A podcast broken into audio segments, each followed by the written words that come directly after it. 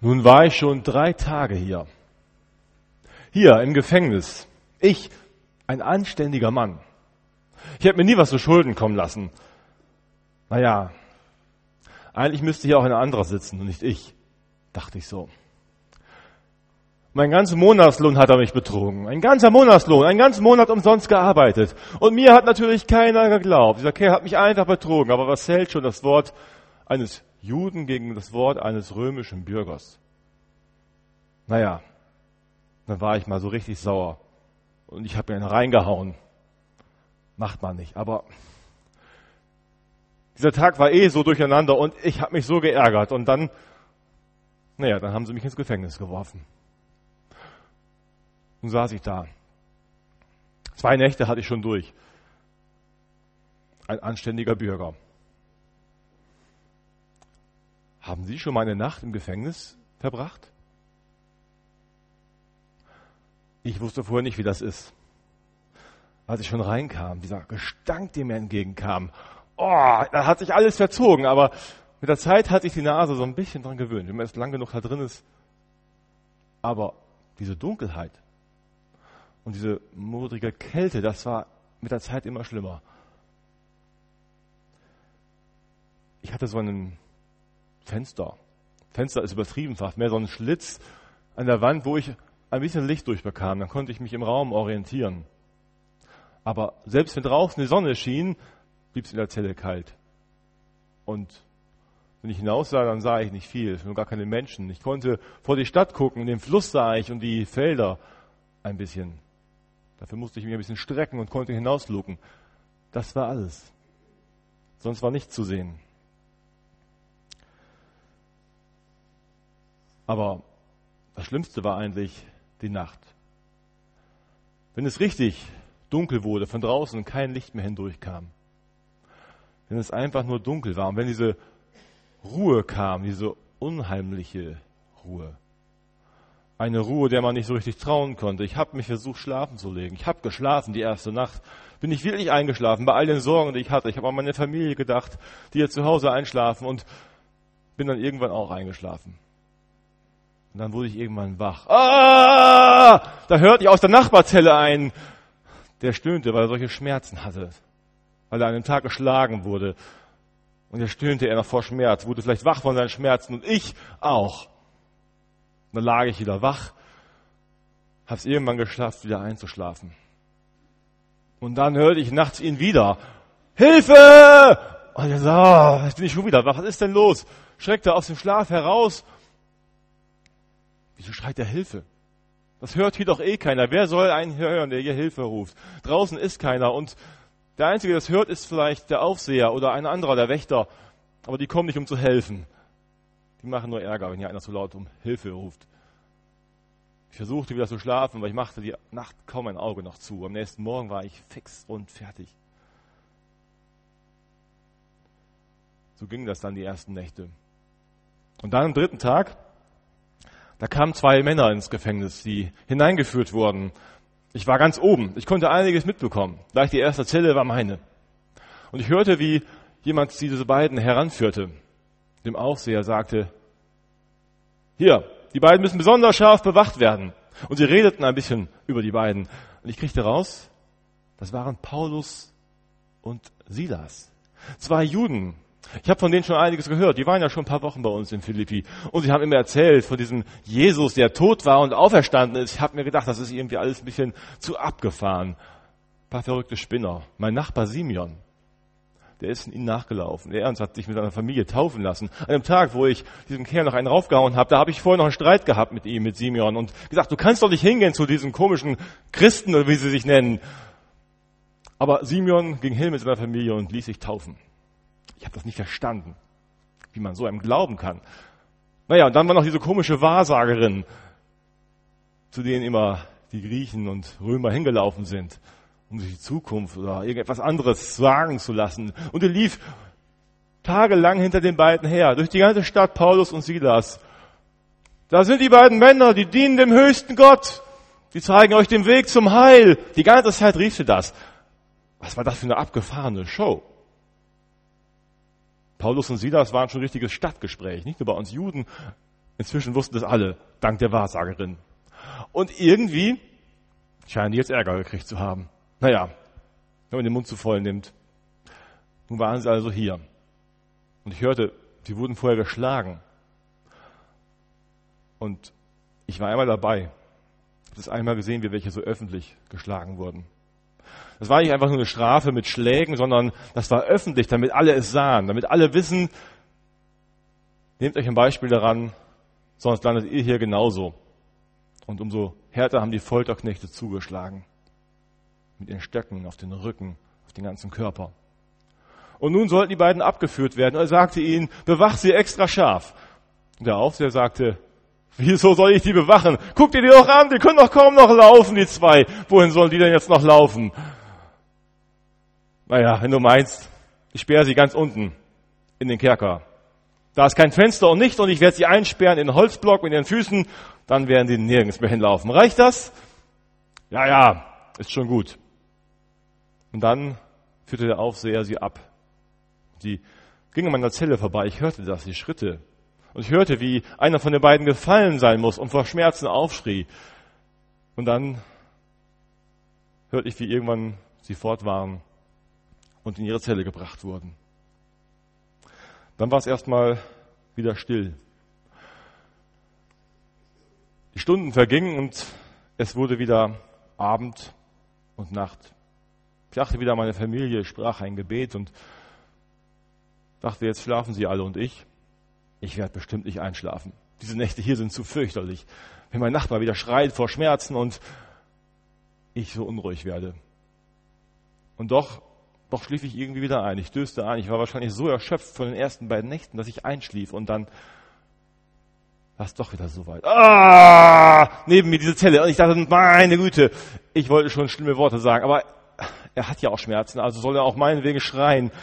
Nur ich halte es nicht mehr aus. Und dann, dann war ich wach. Den Rest der Nacht war ich wach. Ich habe kein Auge mehr zugetan. Die ganze Nacht war ich wach. Und ich grübelte erstmal. Und ich dachte auch an Paulus und Silas da und dachte, Mann, die müssen auch Schmerzen haben. Wieso höre ich die eigentlich nicht so laut schreien? Was die abgekriegt haben, was sind das eigentlich für welche? Diese Juden, die von diesem Christus erzählen. Naja, Jesus von Toten auferstanden. Das scheint ja nicht so weit zu führen, außer ins Gefängnis.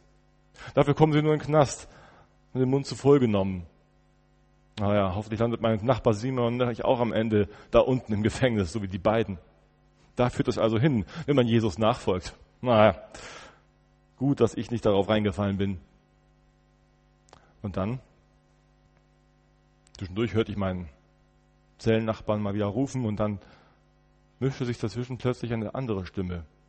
Ich dachte erst, es ist auch ein Schrei, irgendwo anders her, aber es war kein Schrei. Da sangen welche. Mit einmal hörte ich eine Art Melodie und Gebet. Dann hörte ich heraus, das müssen Paulus und Silas sein, da ganz unten. Und ich hörte einen Psalm, den ich kannte, den ich schon von Kind auf mitgelernt habe. Herr, ich traue auf dich, lass mich nimmer mehr zu Schanden werden. Errette mich durch deine Gerechtigkeit. Hilf mir heraus. Neige deine Ohren zu mir und hilf mir. Sei mir ein starker Hort, zu dem ich immer fliehen kann, der du zugesagt hast, mir zu helfen, denn du bist mein Fels und meine Burg. Mein Gott, hilf mir aus der Hand des Gottlosen, aus der Hand des Ungerechten und Tyrannen. Denn du bist meine Zuversicht. Herr, mein Gott, dich rühme ich immer da. Lass meinen Mund deines Ruhmes und deines Preises voll sein täglich. Du lässt mich erfahren viele und große Angst und machst mich wieder lebendig und holst mich wieder herauf aus den Tiefen der Erde. Du machst mich sehr groß und tröstest mich wieder. Meine Lippen und meine Seele, die du erlöst hast, sollen fröhlich sein und dir Lob singen. Ich hörte die Worte und ich sprach sie leise mit. Ich kannte sie ja. Und dann hörte ich sie, wie sie ein anderes Lied sagen, was ich noch nicht so kannte, aber sie haben es immer wieder gesungen und ich habe dann eingestimmt, ganz leise in meiner Zelle gesessen. Ich trau auf dich, o oh Herr. Ich sage, du bist mein. Nein, einmal war ein Beben da! Die ganze Erde bebte. Was war das? Die Tür sprang auf. Meine Fesseln waren los. Ich stand wie erstarrt da. Und ich hörte weiter Paulus und Silas, die sangen sage, du bist mein Gott. Ich schaute nur hin und ich war starr, ich war stumm, ich konnte nichts mehr sagen, ich konnte mich nicht rühren. Ich merkte, hier war eine Macht am Werk. Etwas, was ich nicht greifen konnte, was ich noch nie gesehen hatte. Beben, ja, die gab es hier oft, aber dass die Tür auf war, meine Fesseln los. Und die beiden sangen da noch immer. Was war da passiert? Was war das für eine Macht, die die beiden anbeteten? War das unser Gott? Ich staunte und ich wollte vielleicht einfach wissen, was jetzt passiert, wie es weitergeht. Und dann dauerte es nicht lange. Da sah ich durch meine Zellentür, sie war jetzt offen, ein Schatten. Und dann erkannte ich, das ist der Aufseher. Er schaute um sich herum, verzweifelt, und dann rief er, sie sind alle weg, alle Türen sind auf. Und er zog sein Schwert und er wollte gerade das Schwert in die Brust bohren. Da rief Paulus von unten, halt, wir sind alle hier, tu dir nichts. Und der Aufseher nahm sein Schwert zurück. Und er rief seine Helfer und die anderen Wächter, kommt her, bringt mir Fackeln. Dann gingen sie von Zelle zu Zelle mit den Fackeln. Sie kamen auch in meine Zelle hinein, schauten uns ungläubig an. Wer ist da? die sind noch hier. Und so gingen sie immer weiter und dann waren sie wohl auch bei Paulus und Silas angekommen. Nach einer Weile passierte erstmal nichts und dann kamen Paulus, Silas und der Aufseher zu dritt hoch. Sie gingen an meine Zelle vorbei und ich sah sie. Jetzt war es hell durch die Fackeln. Und da kniete der Aufseher mit einmal nieder vor Paulus und Silas. Er war auf den Knien vor ihnen und sprach, ihr Herren, was muss ich tun, damit ich gerettet werde? Voller Verzweiflung, voller Angst. Vielleicht hat er einfach Angst gehabt, dass er hinterher doch noch irgendwie ein Kopf kürzer gemacht wird. Er schaute die beiden erwartungsvoll ängstlich an und Paulus sagte zu ihm, Glaube an Jesus. Glaube an Jesus, den Herrn, und du wirst gerettet. Und alle, die in deinem Haus leben, werden mit dir gerettet werden. Dann half Paulus, voller Wunden, dem Aufseher auf und sie gingen weiter. Und Paulus fing an, ihm zu erzählen von Jesus. Das, was ich auch schon teilweise gehört hatte von ihm. Erzählte ihm all die Geschichten. Und dann hörte ich nichts mehr. Dann waren die irgendwie vielleicht in das Haus des Aufsehers gegangen und es wurde ruhig. Die anderen Wächter kamen, die haben unsere Zellen wieder so gut es ging verriegelt und wir saßen nun wieder da in unseren Zellen, aber es war anders als vorher. Ich war so ergriffen. Was war da passiert? Und dann wurde es draußen hell. Die Dämmerung brach ein und ich hörte plötzlich Stimmen. Kinder lachen. Eine Frau, ein Mann. Und ich schaute durch mein Fenster so gut ich sehen konnte. Und dann sah ich das auch. Da war eine Frau und Kinder und dann, dann sah ich den Aufseher. Sie standen am Fluss. Paulus und Silas waren auch dabei. Und dann gehen sie in den Fluss hinein und Paulus, der tauft die im Namen des Vaters, des Sohnes und des Heiligen Geistes. Der Aufseher und seine Familie haben sich taufen lassen, sind Christen geworden wie mein Nachbar, wie Semyon. Das gibt's ja gar nicht. Ich war so ergriffen, ich habe mir vorgenommen, wenn ich hier rauskomme, ich hoffe bald, dann gehe ich sofort zu meinem Nachbarn, dann will ich alles wissen von diesem Jesus. Und es dauerte tatsächlich nicht lange. Ich habe gefrühstückt bald und dann wurde ich nach dem Frühstück entlassen. Ich durfte rausgehen aus meiner Zelle als ein freier Mann. Mein Denkzettel hatte ich bekommen. Aber einen guten Denkzettel. Sonst hätte ich das nicht miterlebt, was ich da erleben durfte. Und dann, das Beste war noch, ich sah, wie Paulus und Silas auch entlassen wurden. Die gingen nicht einfach jetzt raus nach Hause wie ich. Die Stadtrichter, die ganzen oberen Leute der Stadt waren da, standen Spalier, redeten freundlich auf Paulus und Silas ein. Ach ja, und seid gut, nehmt uns das nicht so krumm und erzählt nicht so viel Schlimmes von uns. Und, und dann gingen sie und begleiteten ihn. Was war denn da wieder passiert? Ich ging nach Hause. Ich ging nach Hause zu meiner Frau, zur Familie. Ich erzählte ihnen alles, was ich erlebt hatte. Den ganzen Tag lang. Und am Abend, als mein Nachbar zu Hause war von der Arbeit, dann gingen wir zu ihm.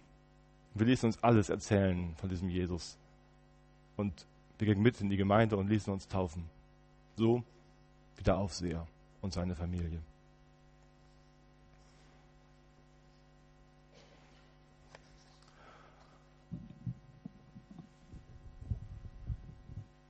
Soweit mal die Erzählung. So hätte es vielleicht sein können. Wer das nochmal genau nachlesen möchte, Apostelgeschichte 16, Vers 23 bis 34. Da steht das beschrieben, wie das mit Paulus und Silas war. Die Mitgefangenen haben das miterlebt. Vielleicht hat einer es so ähnlich miterlebt, wie ich es erzählt habe. Aber in jedem Fall waren die Gefangenen bewegt von dem, was sie da, was, was sie da erlebt hatten. Diese Geschichte ist ein echtes Wunder. Wunder sind nichts Alltägliches. Ein echtes Wunder, was da beschrieben wurde. Ein Wunder, dass sie Gott loben konnten. Ein Wunder, dass sie in der Nacht Gott loben konnten, trotz aller Schmerzen, trotz aller Dunkelheit, trotz dieser schlimmen Zelle und dieser bequemen Haltung in den Holzblock, wo sie irgendwie einen Spagat machen mussten und es schwer hatten. Statt zu stöhnen vor Schmerz und zu schreien nach Hilfe irgendwo hin ins Leere, riefen sie zu Gott. Vielleicht einfach, um sich die Angst wegzuschreien oder wegzusingen vielmehr. Um sich diese Angst wegzusingen, um sich den Schmerz wegzusingen, um sich selbst Mut zu machen.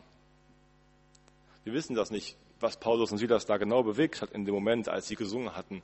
Die haben wahrscheinlich auch nicht damit gerechnet, dass gleich sowas passiert. Die haben einfach gesungen und unseren Gott gelobt.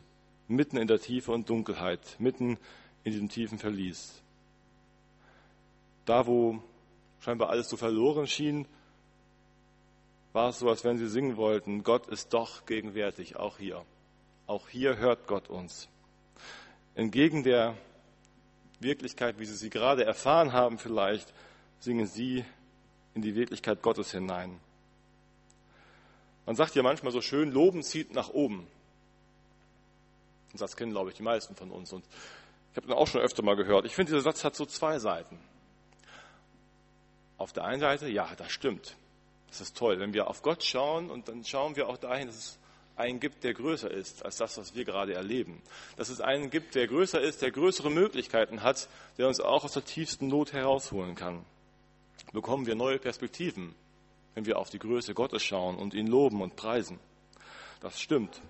Und das kann uns Mut machen.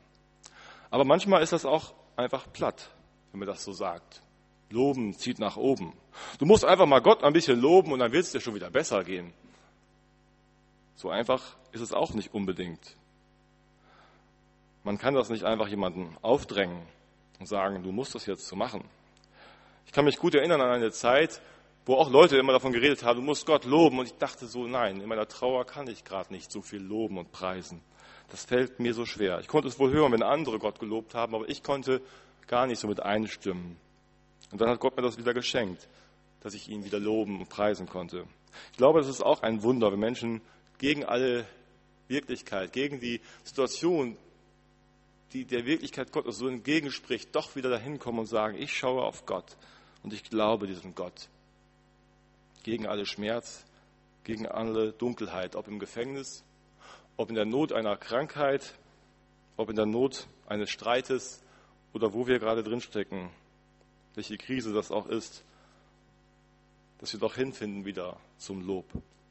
Und vielleicht kann man sich bei anderen auch anstecken lassen vom Loben, wenn man andere hört, wie sie Gott loben, dass man irgendwann plötzlich mit einstimmt und sagt, ja, das soll auch mein Lied sein möchte hinschauen auf diesen Gott. Oder man kann auch tröstende Lieder singen. Es gibt ja solche und solche Loblieder. Loblieder, die einfach nur von der Größe Gottes reden und ihn loben und preisen. Es gibt auch welche, die damit verbunden von dem Trost sprechen, den Gott gibt. In vielen Psalmen ist das so. Die davon sprechen, dass es Tiefe gibt. In Psalm 23, das dunkle, finstere Tal. Eben auch in der Tiefe der Erde, aus der man herausgeholt wird, wieder. Also Viele Lieder kennen ja auch die Tiefe und die Schwierigkeiten im Leben, den Schmerz. Viele Psalmen. Viele Lieder, die wir so kennen, alte Choräle oder auch neue Lieder, Die Jugendlichen, ja, das ist jetzt schon ein bisschen älteres Lied wieder, aber ich fand das noch so im EC damals und glaube hier manchmal auch noch die Jugendlichen. Und haben wir hier, ah, hier haben wir es noch nicht gesungen, Gottesdienst, glaube ich, ist Blessed be your name. Ein ganz peppiges, schnelles Lied.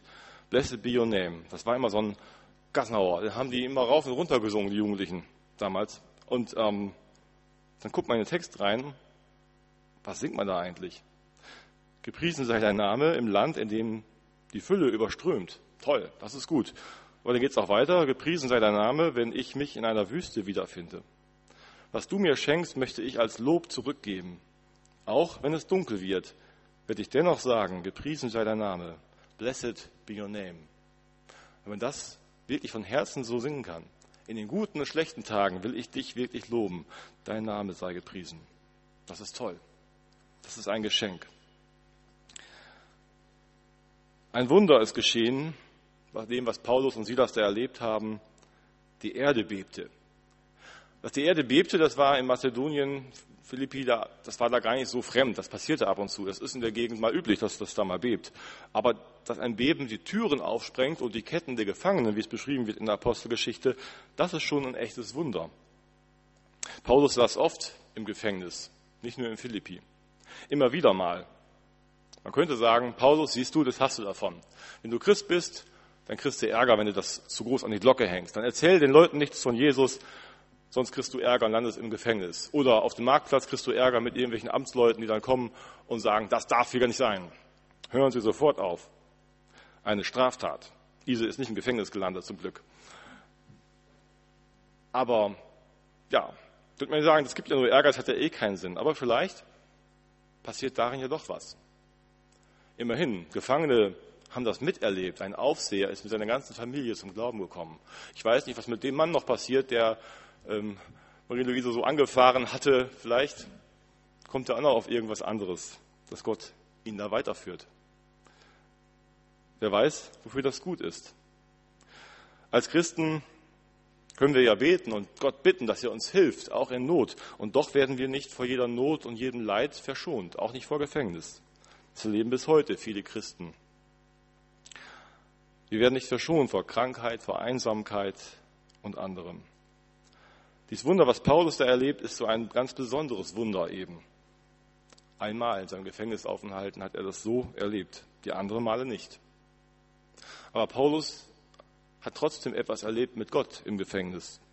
Paulus erzählte sonst auch in den Gefängnissen den Mitgefangenen von Jesus, dass andere Gefangene plötzlich gehört haben von Jesus und gläubig geworden sind.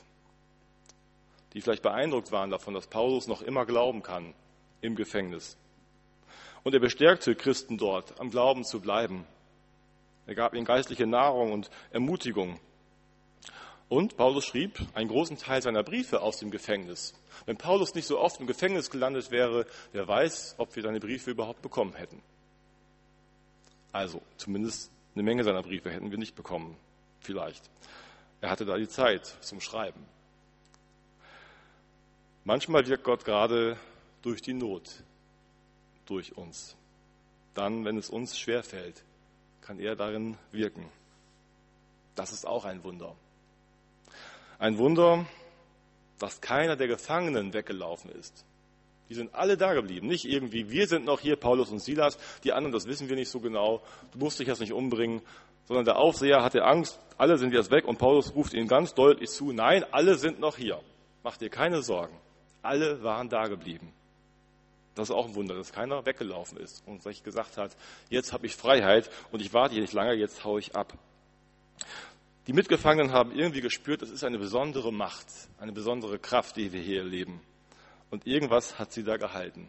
Trotz der Freiheit, die Gott ihnen gegeben hat, hat Gott sie ihm wieder drin gehalten. Auch Paulus und Silas sind nicht abgehauen.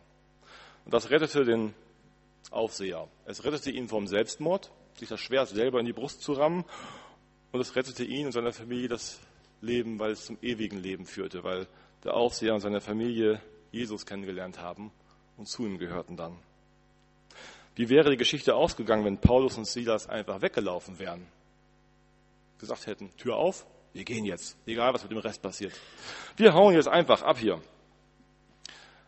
Wie ist es mit den Situationen, wo es uns schwer fällt, wenn wir einfach weglaufen würden? Vielleicht braucht Gott uns gerade da. Wenn Menschen am Tiefpunkt ihres Lebens sind, in dunkelsten Krisen, in großen Schmerz, in Wüstenzeiten vielleicht in ihrem Leben, und doch Worte finden, von Gott zu reden, in ihrem Vertrauen von Gott, vielleicht doch Lieder finden, mit denen sie Gott loben und preisen können, dann bewegt das etwas. Vielleicht nicht gleich mit Erdbeben und so, aber es bewegt etwas bei unseren Mitmenschen. Davon bin ich überzeugt, dass Menschen ins Fragen kommen. Wieso kann derjenige, kann diejenige jetzt noch so glauben? noch festhalten an diesem Gott? Wieso kann derjenige Gott noch so loben in dieser Situation? Wieso kann diese Person noch immer hoffen?